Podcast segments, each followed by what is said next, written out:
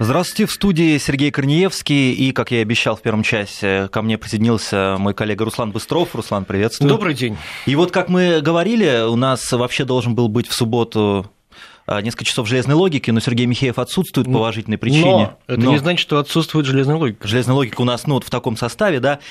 И к нам присоединяется да, наш гость, э, профессор финансового университета при правительстве Российской Федерации Николай Котлеров. Николай Николаевич, здравствуйте. Добрый день. Обсуждать будем визит э, Владимира Путина в Китай и китайско-российские отношения. Да, сегодня Путин продолжает там свою рабочую поездку, саммит ШОС, накануне был государственный визит, первый государственный визит с момента вступления в должность Владимира Путина на новый срок.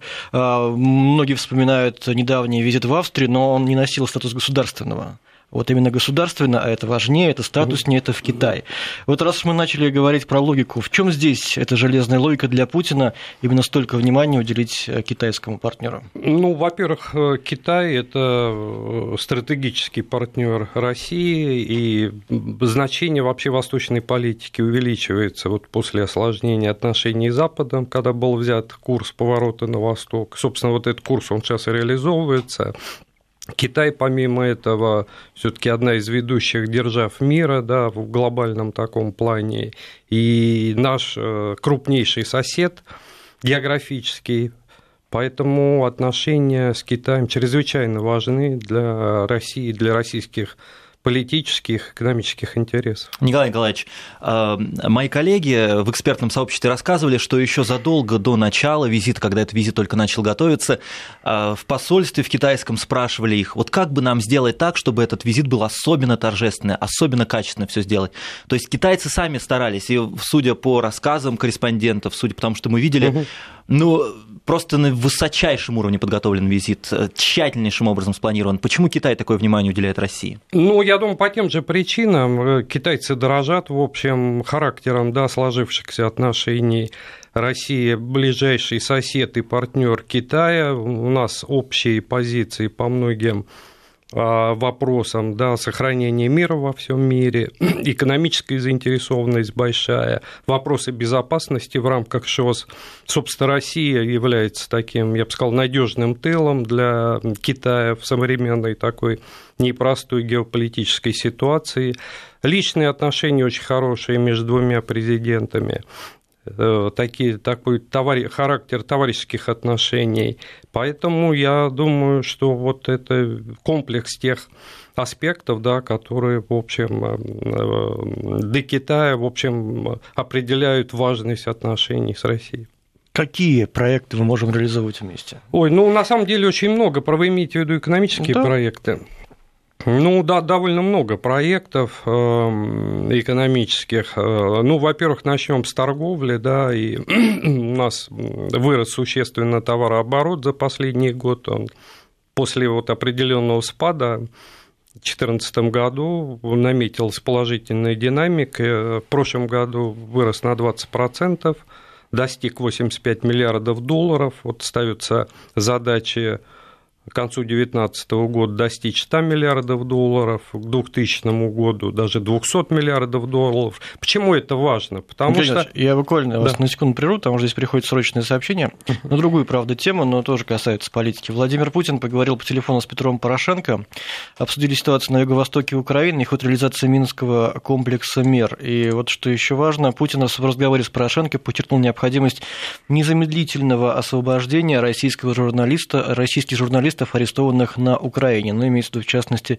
Кирилл Вышинский. Это вот только что сообщила пресс-служба Кремля с пометкой «Молния». Как отреагировал Порошенко на это, ну, все пока непонятно. Да, Продолжим. мы к Китаю возвращаемся. Николай угу. Котлеров у нас в гостях. Николай Николаевич. Да.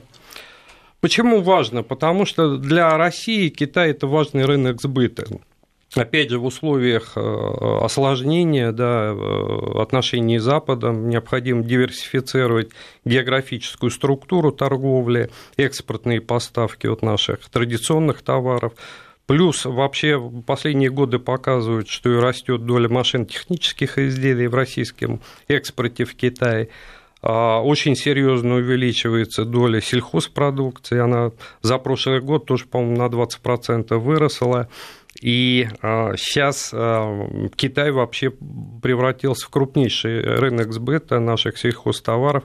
Они любят наши товары, они считают сельскохозяйственные и продовольственные, считают их более чистыми экологически, чем китайские товары, охотно покупают. Там были технические э, проблемы, барьеры определенные там их удается снимать постепенно. И, в общем, это важно, я повторяю, и для России, и для Китая развитие торговых отношений, плюс инвестиционные проекты идут крупные. А, а какие, например, инвестиционные проекты? Ой, ну, вы знаете, их достаточно mm. много а, проектов инвестиционных, да, ну, во-первых, вот стадия разработки – это высокоскоростная магистраль Москва-Пекин, и вот этот участок Москва-Казань. Это Сейчас в рамках одного пояса, одного пути? Да, Евразийского коридора. А, во-вторых, это создание широкофюзеляжного самолета, вот создана совместная комиссия. Плюс есть инвестиционные проекты, китайские инвестиции вот потихонечку начинают более активно поступать в Россию, хотя есть там сложности определенные. Не такой на сегодняшний день большой объем китайских инвестиций здесь. В основном это э, энергетика, вот, э, сфера услуг – ну, ну, есть машинотехнические тоже проекты, есть межрегиональное сотрудничество от регионов Дальнего Востока России и северо-восточных э, районов Китая, провинций Китая. Вот, поэтому вот это все в комплексе, в общем, идет. А эти крупнейшие проекты, как газопровод Силы Сибири? Сил Сибири, да. Что это дает нам? Ну, вы знаете, вот много дискуссий по поводу этого газопровода. Кто-то кто хвалит, кто-то говорит о том, что, в общем, по э, заниженным ценам был контракт подписан. Но в любом случае, я думаю, он на перспективе среднесрочной он себя оправдает. Для России это, опять же, важно с точки зрения диверсификации рынков сбыта чтобы не попадать в ситуацию там, шантажа в Европе, да, выкручивания рук, у нас вот есть такой надежный как бы заказчик в лице Китая. И, и крупнейший Китай, потребитель. Кстати, да, и не только Китая, там других стран восточных, э, восточной юго-восточной Азии. А я хотел бы, чтобы мы понимали немножечко, да. что для Китая Россия. А вы не могли бы хотя бы в общих чертах, да. в, в процентном соотношении показать нам, ну вот вы говорите, сельхозпродукцию Китай российскую потребляет, или в плане энергоресурсов, а какой процент э, наши поставки для них? Ну, вы знаете, я, э, по нефти мы, по-моему, вышли на первое место в 2016 году, обогнав Саудовскую Аравию по поставкам нефти. А если брать целиком товарооборот, то для нас Китай э, находится на первом месте среди ведущих торговых партнеров. Для Мы даже обгоняем Европу? То есть Китай даже обгоняет Европу Нет, среди для наших нас, торговых партнеров? Да, нет, угу. ну Европу целиком, э, там надо посмотреть, отдельные угу. страны отдельные обгоняем. Страны. 85 угу. миллиардов долларов с Китаем, да, с Европой в целом у нас, по-моему, 250 миллиардов, угу. чтобы не соврать. Вот. А что касается для Китая, да, значение торговых э, отношений с Россией, с Россией да. то ну, мы здесь более скромные позиции занимаем. Понимаете, у Китая товарооборот свыше 4 триллионов долларов, и э, только США у них торговля где-то где 600 миллиардов. Угу, угу. Вот, примерно такие же цифры с Европой, с ЕС в целом, да, поэтому для Китая Э, мы, мы там находимся э, не, не в первой, что называется, пятерке, тройки ведущих торговых партнеров, но все равно мы важны, вот опять же, там по целому ряду причин, и поставка энергоносителей, там, других видов э, продукции. Потом близко развиваются межрегиональные сотрудничество. Да-да-да. Северный вы уже... сосед. Ага. Это... Вы говорили, это, а, да, еще ага. прошу прощения сразу, чтобы угу. по предыдущим вопросам, Николай Николаевич, вы говорили, инвестиционные проекты у нас развиваются.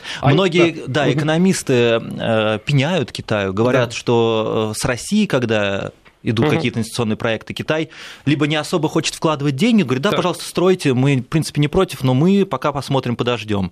Угу. Либо, наоборот, навязывает какие-то свои условия, типа, например, только китайская рабочая сила и китайские, а, например, а, э, материалы. Вот угу. в данном случае это действительно так? Можете поподробнее? Вы знаете как? Ну, это вообще сложный вопрос. Угу. Я вам хочу сказать, что китайские инвестиции в России, инвестиционное сотрудничество идет довольно туго. И Китай ежегодно вывозит в виде прямых инвестиций за рубеж где-то в среднем 130-140 миллиардов долларов.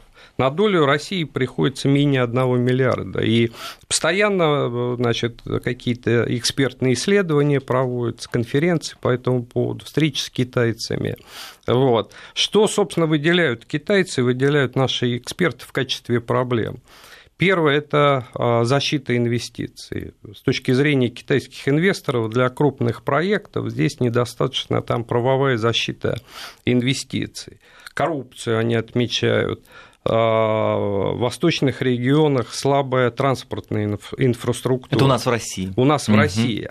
Но самое главное, самая большая проблема, на их взгляд, вот, вот китайцы нам говорили о том, что когда идут, вкладываются иностранные инвестиции, в китайские, в частности, в Россию, да, они заинтересованы в том, чтобы осваивать российский рынок сбыта для своей продукции. То есть они свой пускать уже, нас на свой. Свой да? уже угу. освоить другая тема совсем. Конечно. Свой уже освоен.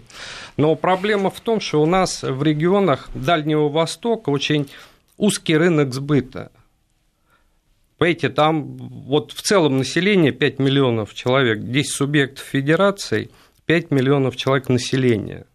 Вот. А у китайцев вот северо-восточные провинции, а, там где-то 360 миллионов человек.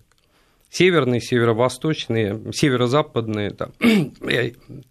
И не очень привлекательно вот э, с этой точки зрения вкладывать большие объемы капиталов, а куда девать продукцию? Понимаете, себе обратно поставлять им не надо. Они, э, у них на внутреннем рынке и так гигантская конкуренция. Собственно, и российским компаниям туда из-за этого очень трудно продавиться на китайский рынок. Там надо нащупывать ниши, потому и надо было заходить туда несколько раньше. Есть, правда, вот сейчас вот в связи с строительством э, шелкового пути да, континентального, несколько регионов западных, которые только, китайских, которые только начинают осваиваться. Например, Синьцзянь, Синьцзянь уйгурский автономный район, он как бы центральный такой хаб э, по э, развитию сухопутного транспортного пути. Но Оттуда... он сложен политически, там же террористическая угроза. Ой, ну, вы знаете, терроризм. хороший вопрос. Я думаю, они эту проблему решать. Решат эту проблему разными методами, в том числе сейчас огромное количество ханьцев туда э, перемещается, там молодежь направляется на работу. Вот. Борьба с сепаратизмом, там она идет полным ходом, но регион перспективный, он граничит с Алтаем э, стоит задача строительства, кстати говоря, тоже там транспортного коридора, потому что у нас нет там прямого перехода. Но вот регион очень перспективный с точки зрения привлечения туда инвестиций, он сейчас открыт для сотрудничества. Мы там были, и они, китайцы, говоря, говорили нашим бизнесменам, что давайте, вот пока тут ниша не занята, давайте сюда. А в принципе, в целом, ну, понимаете, очень конкурентный рынок. Туда очень давно зашли э, европейские, американские компании, создали там совместные предприятия еще в 80-е годы, используя вот эти преимущества Китая, там, дешевые э, издержки низкие, да, огромный рынок сбыта там и так далее. Вот конкурентной продукции. И вопрос, что мы можем предложить китайцам, чтобы они были заинтересованы создать льготные условия для наших компаний вот в плане как раз инвестиционного сотрудничества на китайской территории. Тем больше у них сейчас вообще подходы очень жесткие. Они раньше привлекали инвестиции, лишь бы те шли эти инвестиции. Лишь бы шли, шли, потом стали, значит, уже очень жестко их регулировать. У них раз в два года издается каталог иностранных инвесторов, специальный для иностранцев, где они выделяют отрасли, где они дают льготы, где они не дают льготы. Там 4-4 градации идет. То вот. есть и они приглашают иностранцев вкладывать в конкретные да, определенные. А это да? высокие угу. технологии прежде всего. Это транспортная инфраструктура, которая не дает быстрой отдачи, причем в таких э, регионах не очень развитых. Вот. Сельское хозяйство. Вот. И э, поэтому, в общем, трудно э, на китайском рынке работать. Потом у них есть межрегиональные барьеры очень серьезные.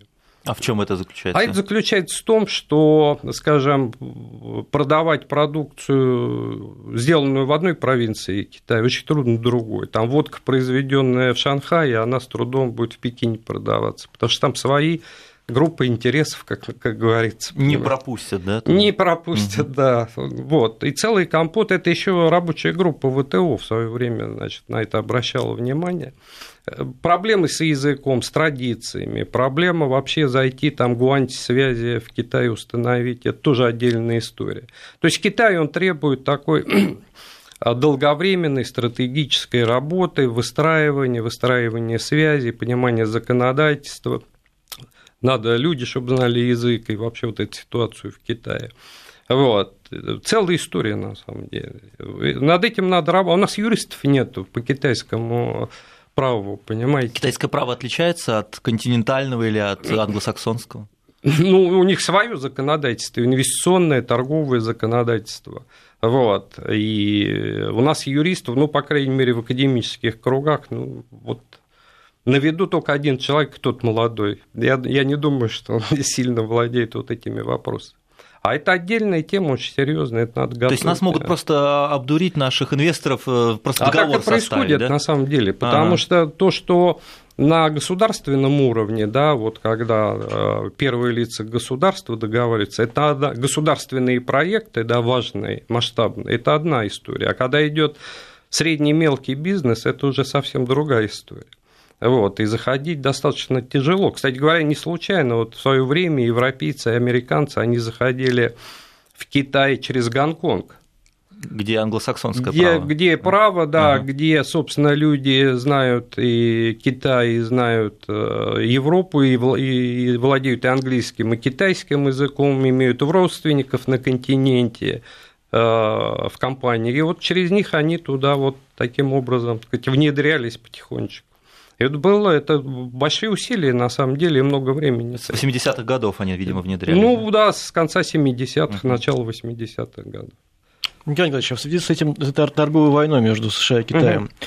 как мы можем здесь получить свою плюшку? Свою плюшку? Да побольше, чтобы она была. Знаете, тут плюшку получить свою так ну, понимаете, в чем дело? Вот эти торговые войны между Китаем и США, они стали развиваться еще в 80-е годы. Еще президент Рейган пришел и сказал, тогда первый раз объявил китайцам там, текстильная промышленность китайской войну, что проблема была в том, что дешевые китайские товары, конкурентоспособные, они заполоняли американский рынок, а местная промышленность разорялась. И он сказал, что вот мы значит, сейчас введем и вводили, и а китайцы встречные меры вводили. Но как-то вот во время переговоров все время договаривались, и реальных таких войн масштабных не было. Я думаю, что и сейчас их не будет на самом деле. Потому что сидят группы, сидят американские представители торговые, они с китайцами все эти вопросы как бы разруливают. Вот. Хотя вот обе стороны грозятся там ввести большие, большие, значит, эти самые пошлины. А вот э, вопрос Руслана по поводу нашей а плюшки, по поводу что нашей, мы-то можем? Опять да, же, вопрос, что мы можем Китаю предложить, а, надо понимать, да, что их заинтересует. Вот. А, китайцам нужны высокие технологии. Высокие технологии – тема чрезвычайно щепетильная. Это технологии двойного назначения, которые используются и в гражданских, и в военных целях. Американцы с 1989 года, у них очень жесткая система передачи технологий в Китай, там делится по зонам зеленая, красная и желтая. Да, зеленая зона автоматически получают разрешение компании. Желтая зона чувствительной технологии это обязательно согласование с ведомствами, Госдепом, там, Пентагоном и так далее. А красная зона категорический запрет на передачу китайцам. Вот. Очень жесткая система, и это связано вот с э, умением китайцев копировать. Ну, китайцы, да? счет подворовывают, да. постоянно какие-то скандалы идут, и студенты, там, начинают студентов, заканчивая там бизнесменами. Нещадно, да, шпионят, Нещадно да? что-то шпионят, ага. да. Вот. Но тема чувствительная, и поэтому, собственно, и вот сейчас вот у, у США, вы знаете, гигантский дефицит торговый, 300, по-моему, 50 миллиардов долларов. Проблема для американцев реальная. Как, как эту проблему решать? Решать ее можно наращивать экспорт, сокращать импорт. Ну, собственно, они этим путем и идут, да, там вводят эти ограничения на импорт и пытаются всем задвинуть свою продукцию, начиная там от свинины и пшеницы и заканчивая машиностроением. Но чувствительные технологии не дают. Китайцы им говорят, давайте, мы будем решать эту проблему, вот вы нам такие такие технологии продавайте, мы с удовольствием будем покупать, и за счет этого Э, поможем вам решить проблем торгового дефицита. Нет, не идут. А у России-то есть что предложить китайцам в плане высоких технологий? Ну, Или ситуация думаю, обратная? Ну, Китайцы, я думаю, ну, понимаете, здесь тоже чувствительные вещи на самом угу. деле. Вот, и вантехническое сотрудничество. Китайцы начинают копировать, воспроизводить, потом, значит, продавать. Потом, э, когда они уже забирают технологии, они прекращают это сотрудничество. Ну, то, то есть вот так вот в наглую это, просто, да? Ну, ну это, это логика это, жизни, это нормальный жизни, процесс, да. понимаете. И в гражданских технологиях то же самое происходит. И во всем мире это происходит. Здесь ничего удивительного нет. А вот э, вы знаете, э, западные санкции, ведь угу. они чем страшны для России, я так понимаю, проблемы с технологиями как раз-таки. Ну, в да, первую техно... очередь, да, очень. И, и некоторые говорили, что, ну, да, западные технологии нам становятся менее доступны, но вот же Китай есть с их технологиями. Насколько Китай готов нам помогать? Ведь э, американцы, европейцы довольно серьезно относятся к тем, кто начинает сотрудничать, к тем компаниям, которые сотрудничают с санкционными лицами, санкционными компаниями. Я слышал, по Сингапуру, по Гонконгу угу. ездят представители Минфина США и объясняют, да, что вот вы сейчас будете кредитовать, угу. мы сейчас проверим все, и вы же понимаете, да. какие мы санкции на вас. Угу. И, и начинают отказываться потихонечку от ну, нашего сотрудничества. Ну да, ну понимаете, какая штука. Здесь как бы э, две проблемы. Во-первых, санкции, и китайские компании на это, конечно, серьезно реагируют. Это вот угу. есть вот, проблема реальная. Вот. А второй вопрос, вторая проблема заключается в том, что у Китая, Китай вот не настолько технологически еще развитая держава, как... То есть он там... не настолько нас превосходит в технологиях, что нам нечего ну, у них вот попросить, они, они да? сейчас, вы знаете, они идут здесь довольно быстрыми темпами. У них появляются прорывные технологии, но в целом вот пока по уровню технологического развития, по всему периметру да, вот научно-технического прогресса, они, они не догоняют американцев. И поэтому у них реально нет тех технологий, скажем, а, добычи нефти там на континентальном шельфе. То, что нам зоне, нужно, по То, что нам нужно, да. Ну, нет у них. Вот. А чужие они тоже передавать не будут, это чревато, сами понимаете. Да, Николай Санкции именно них. Да. Сделаем сейчас небольшую паузу, да. у нас э, впереди будут новости. Я напоминаю, у нас в гостях профессор финансового университета при правительстве России Николай Котлеров. В студии Сергей Корнеевский и Руслан Быстров. Сергей Михеев отсутствует по уважительной причине. А у нас в гостях Николай Котлеров, профессор финансового университета при правительстве России. Мы обсуждаем Китай, китайско-российские отношения и визит Владимира Путина в Китай. Николай Николаевич, а вам не кажется, что мы как-то слишком много надежд возлагаем на Китай? Вообще это не опасно впадать в такую зависимость от такого своеобразного, такого партнера, который всегда себе на уме и никогда своего не упустит? Ну, вы знаете, а, я бы так на этот вопрос ответил, что иллюзий никто не питает. Это вот часто формирует средства массовой информации, вот такой фон, да, когда общество вот начинает очень сильно на что-то рассчитывать, в результате это не сбывается. Ну, мы сейчас, конечно, а, все иллюзии развеем. А иллюзий ну, не должно быть, мы партнеры стратегические, мы не братья, не друзья, у нас даже нет как бы договора о взаимной э, безопасности, да, союзнических отношений, что, слава богу, и нет. Вот. А это разные цивилизации, разные ментальности, разные культуры. Это... Мы Китай вообще очень плохо знаем, понимаете, мы все ближе все таки к Европе, и мы знаем историю Европы, языки, знаем их философов, ученых, да, там, а кого вы знаете, нам понятно, кого вы знаете да. из китайцев? Вы мне назовите ну, хотя бы одну. Конфуция полагаю, да. современных ученых известных или даже киноактеров. Никого. Ну, я думаю, Бурсилай, вот. который получил Нобелевскую премию по литературе, ну и все, наверное, да, да, по большому счету. Вот. Поэтому это очень серьезный момент. Потом, конечно, это крупная страна, гигантская, да, полтора миллиарда населения, с большой экономикой, сейчас с очень высоким уровнем самосознания. Вот. Э, конечно, тут есть нюансы определенные, и надо понимать, да, что и отношения с Китаем вообще исторически ведь не так просто складывались начиная, по крайней мере, с XIX века, и вообще исторически, знаете как, в XVI веке пришли казаки там на Дальний Восток, выгнали китайцев, потом китайцы, значит, чуть-чуть собрали людей побольше, выгнали казаков. Вот в таком режиме отношения развивались. В XIX веке у нас тоже там были, в начале XX-го э, сложные отношения. Конечно, они это помнят. У нас разные трактовки исторических аспектов. Например, э, русско-японская война 1904 года, всем нам хорошо известная, да, на самом деле эта война была с Японией. За что? За Маньчжурию, за китайские территории. То есть фактически и они это, это понимают Думаю, именно они образом, при... да? И наши специалисты, которые историю отношений знают, тоже прекрасно это понимают. Угу. Александр III поддержал там восстание антиправительств, их юаней там в конце XIX века. То есть тут были моменты. В XX веке отношения, знаете, как менялись кардинально. кардинально да. Конфликт же был даже Только-только послевоенный период, да, как вот за одно десятилетие ухудшились отношения, и были попытки вот при Брежневе, я вот знаю хорошо, я общался с людьми, которые тему хорошо. Были попытки после ухода Хрущева, как бы, кстати, и вина Хрущева тут, вот, хотя его обвиняют, но те, кто тему глубоко знает, а, они говорят, что вот он и, и сделать ничего не мог. Ему единственное, может быть, не надо было вот на 20-м съезде с такой резкой критикой Сталина, потому что это отрезал Мао Цзэдуна.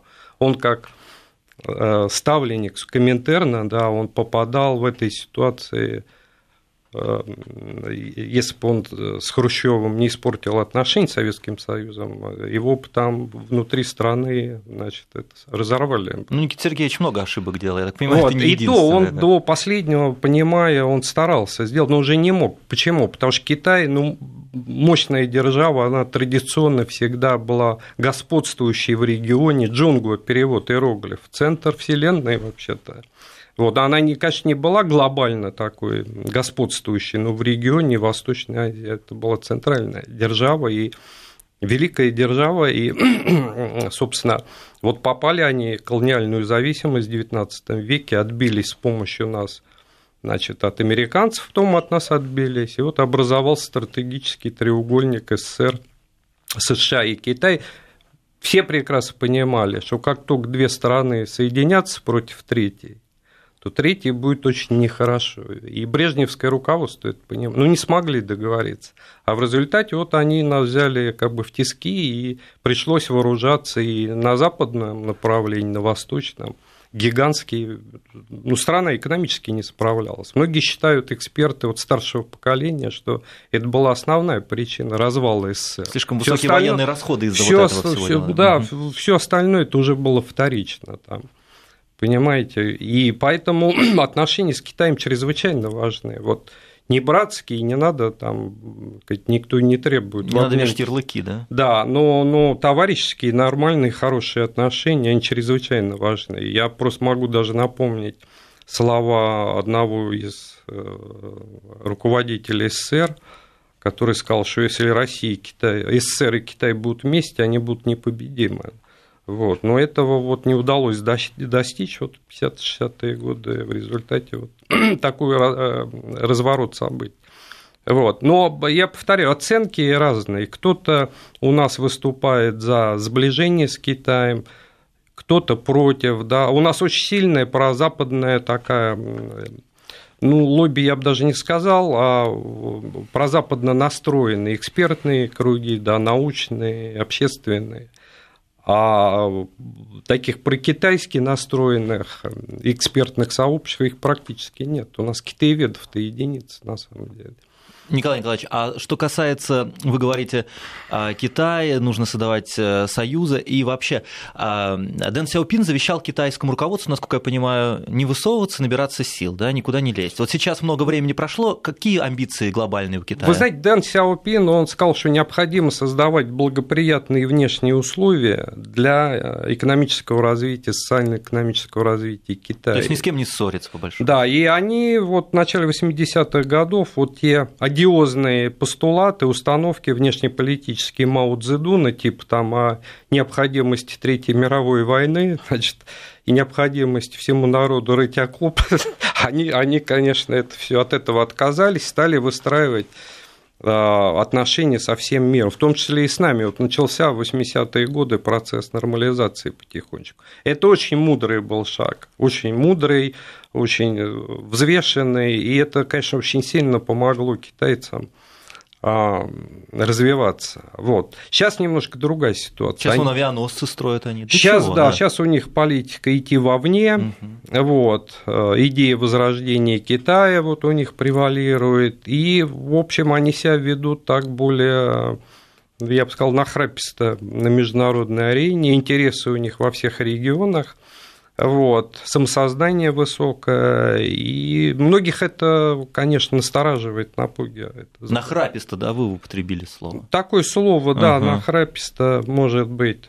А нам Может быть, оно не совсем правильно, но посмотрите, они от Африки до Латинской Америки. И... В Африке они повсюду, я слышу. Да, да, да. В Конго они даже есть, например, да, где да, ураны, да. алмазы. Да, и не угу. говорю, что там про Южную Азию, да, Пакистане, да. активные шелковые пути, военные базы там у них построены. Вот. Трудно сказать, здесь, понимаете, очень сложно что-то прогнозировать. Вот эта политика мягкой силы, но понимаете как, ну а как нам? Нам надо как-то в этой ситуации... Политика, во-первых, должна быть гибкой, во-вторых, многовекторной. Нам надо развивать отношения со всеми, по всем направлениям, ведущих партнеров, ведущих игроков так глобальных, да, и стараться с американцами, с европейцами, и с Азией, Юго-Восточной, Восточной, там, Южной Азией там, и так далее. Вот а, выстраивать добросо... ну, по возможности добрососедские отношения, потому что не все от нас зависит. Политика, к сожалению, последних десятилетий, несмотря на иллюзии, которые были в период разрядки напряженности, она все с позиции силы. Понимаете, какая штука. И никуда это, это не вина России. Это вот навязанные вот эти правила игры, правила игры конечно.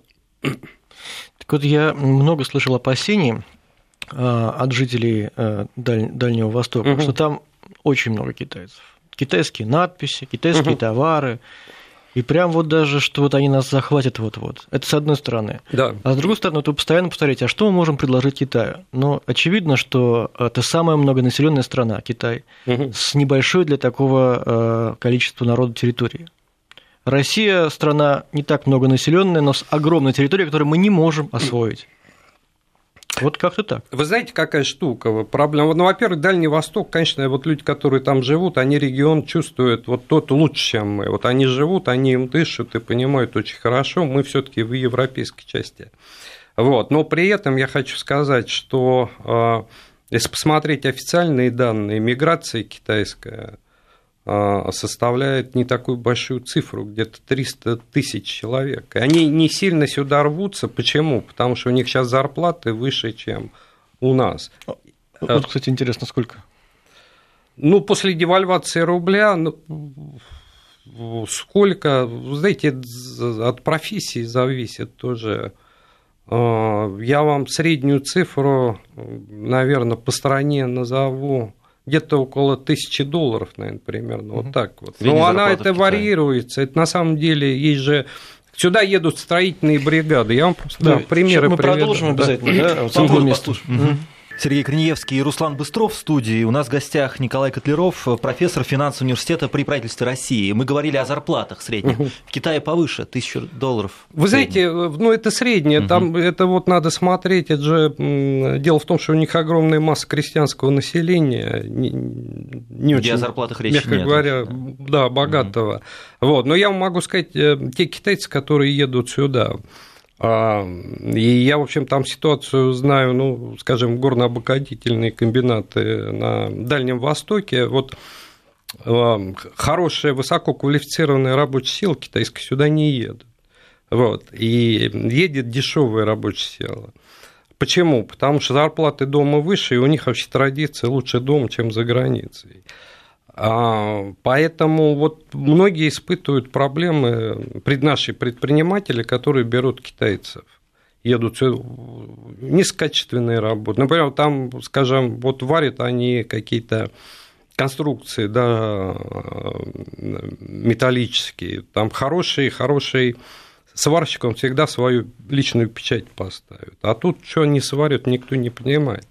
Плюс наши миграционные власти с 2015 года правила ввели, да, что обязательно надо русский язык выучить, там, и тесты сдать, а это дополнительные расходы. Вот, поэтому вот такая ситуация. Хотя вот и мне приходилось слышать о том, что да, китайцев там на Дальнем Востоке все больше и больше, при этом китайцы вот в районы вечной мерзлоты они не пойдут. Они пойдут туда, где уже все есть, где тепло, где, собственно, построены коммуникации, инфраструктура. Это по поводу вопроса об освоении наших территорий. Да, по поводу У освоения нас наших на самом территорий. деле не так много, где можно жить. Да, но да. там вопрос, я вот насколько себе представляю, в целом сейчас между странами отрегулирован, вот этот вот китайской миграции сюда. Вот такой вот прям такой, чтобы она была проблемой, его на сегодняшний день так это дело не стоит. Проблема в том, что у них усиливаются позиции в странах Центральной Азии, конечно, да. Это, это риски для России есть определенные. Вы имеете в виду вот этот один пояс, один путь, да? Ну, в том числе это, один по пояс, счету, один ну, на да, ШОС это все-таки угу. под организацией, под патронажем Китая, они там свои интересы продвигают. Борьба с тремя злами, там терроризм, экстремизм и сепаратизм, да, ну и там экономические вопросы сейчас тоже активно идут. Вот. Но в целом я вот на сегодняшний день вот что-то такого кардинально угрожающего Угу. Это нормальная такая ситуация. То есть между... нашествие китайских То орд, как это Нет, ну такого, себе? понимаете, что каждый да. день по 7-8 миллионов китайцев просачивается там. Маленькими Но этого группами. нет. И посмотрите, здесь ведь, ну, есть китайцы, да, в Москве. Ну, но мы их особо не замечаем. мы их особо Хотя у нас тут замечаем. культурный центр недалеко. Есть культурный Да. бизнес-центр там на... На Новослободской? На кольце. А, на да. кольце. Вот. Ну, их вот, вот не так, чтобы очень много. Я... В свое время американцы очень боялись, значит, когда э, нормализовывали отношения с китайцами в конце 70-х, что хлынет гигантский поток китайцев. Но вот там есть э, чайно-тауны да, во, всех крупных городах, причем исторически. Вот западное побережье, там вот трансконтинентальные дороги же строили кули китайцы, которые в 19 веке, которые там осели потом. И уже там расплодились, и новые приехали. Но вот каких-то таких вот серьезных проблем там для, для них большая проблема это вот миграция из Латинской Америки мексиканцы, Для да, США. да, Мгм. конечно, Но и потому что идет более низкая Мгм. культура, выдавливает в южных штатах вот э, местное население, и это реальная проблема. А вот чтоб вот так вот, чтобы было это все с китайцами, ну, по крайней мере, пока на сегодняшний день. Я не видел, честно говоря. Николай Николаевич, а по поводу вот этого э, проекта «Один пояс, один путь», Мгм. куда выделяются огромные средства, это способ такой э, расширить свое влияние, в том числе и на наше, на постсоветское пространство. Ну, вы знаете, Получается я, так, да? я думаю, не столько расширить влияние, сколько, сколько в общем, проложить транспортные кори- коридоры для реализации своих вот экспортных задач, да, Чем решения плохо море?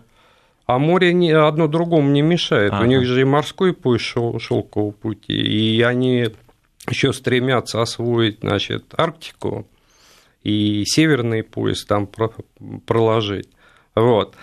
А, И это пояс у них концептуально ведь не только он идет транспортный, да, там же это и технопарки, и сельхоз, там, значит, э, ра- развитие сельхоз регионов, информационные всякие проекты тоже. А каким образом будут, например, технопарки действовать, ну, вот в других странах, допустим, там Казахстан или еще где-то, да, ведь где этот идет этот путь?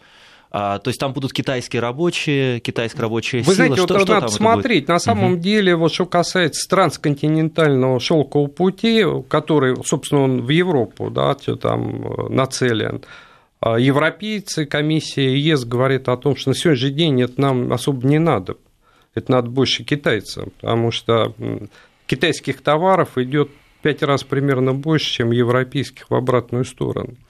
Вот. Для России это выгодно в каком плане? Ну, мы становимся реально очень важным транспортным узлом. Просто мы становимся транзитером. Да, и, и транзитером, и, и не только транзитером, свои товары, да, Можем Восточную же, да? Азию, ага. Юго-Восточную Азию. Это же гигантский регион, нами не освоенный, у нас там позиции не очень э, такие, я бы сказал, сильные, но там и регион насыщенный противоречиями на них числе можно территориальные. Сыграть, да? да, мы могли бы там выступать вот в качестве третейского судьи. У нас нет территориальных претензий к этим странам, вот, которые там находятся. Но вы говорите, а у, них есть. у нас мало специалистов. Ре, реальные силы, но их надо наращивать. наращивать да. Э, и реальные силы сейчас, там две силы, США и Китай, третья сила, как бы вот она консолидирующая, да, это странный АСЕАН. Россия тоже могла бы играть такую роль. А причем в ВТР американцев не любят, китайцев любят еще меньше, понимаете? Ну, Здесь... Да, и вот тут как раз, да. да вот, то есть там перспективы есть, но надо очень осторожно. По поводу денег мы вот спрашивали, слушатели пишут, делятся своим опытом. Только что вернулся из Китая, менеджера 5-6 тысяч юаней плюс проценты, а юань это сколько у нас, какой курс? Ну, 6, 6,3, наверное, сейчас. Угу. 6,3 за доллар. Да. Ага. А, инженеры хорошие 5 и выше тысяч долларов получают. Так, 5. Нет, ну я и говорю. Получается около да, 300 это... тысяч рублей. Угу. Рабочие на заводах 3-5 тысяч юаней. Это сколько в рублях? 3 Это тысяча долларов примерно. Тысяча Чуть долларов. меньше даже. А, плюс проживание и да, стоимость э, квадратного метра в Шэньчжэне от 500 тысяч рублей. Угу. Ну, где-то 10 тысяч 8. Да, и еще один из наших слушателей опять-таки нам напоминает а, как прекрасно э, э, КНР развивала своих специалистов, много отправляли за рубеж. Да, и они до сих да? пор отправляют очень много, очень много. Разные это, программы. Это прям такая стратегия у них. Давно, да, она выработана. Угу. И они в основном по техническим специальностям направляют. Причем там разные бюджеты, есть госбюджеты, есть фонды, есть фонды Хуатяо, то есть соотечественники, которые живут за рубежом, там же гигантская диаспора около 70 миллионов вообще китайцев за рубежом живет. В основном в Юго-Восточной Азии. Они туда, кстати, рвутся, они вот не сюда, на север, угу. они вот им туда очень комфортно. Ну, да, где теплее, да. да. Ну, конечно, угу. да. И вот и Хуатяо богатые, и там, э, собственно, вот фонды, они за счет этих денег тоже посылают. То есть тратятся, чтобы отправить своих э, за рубеж, Конечно. потом возвращают Возвращ... и используют их по полной. Возвращают, используют. Был uh период, когда они возвращались, они там разработали процедуры, если не возвращаешься, обязан, если ты за счет бюджета должен вернуться, деньги. uh Вот. Ну, в целом, в общем, да, очень важное направление Спасибо. для России. Спасибо большое, Николай Котлеров. Спасибо. Спасибо.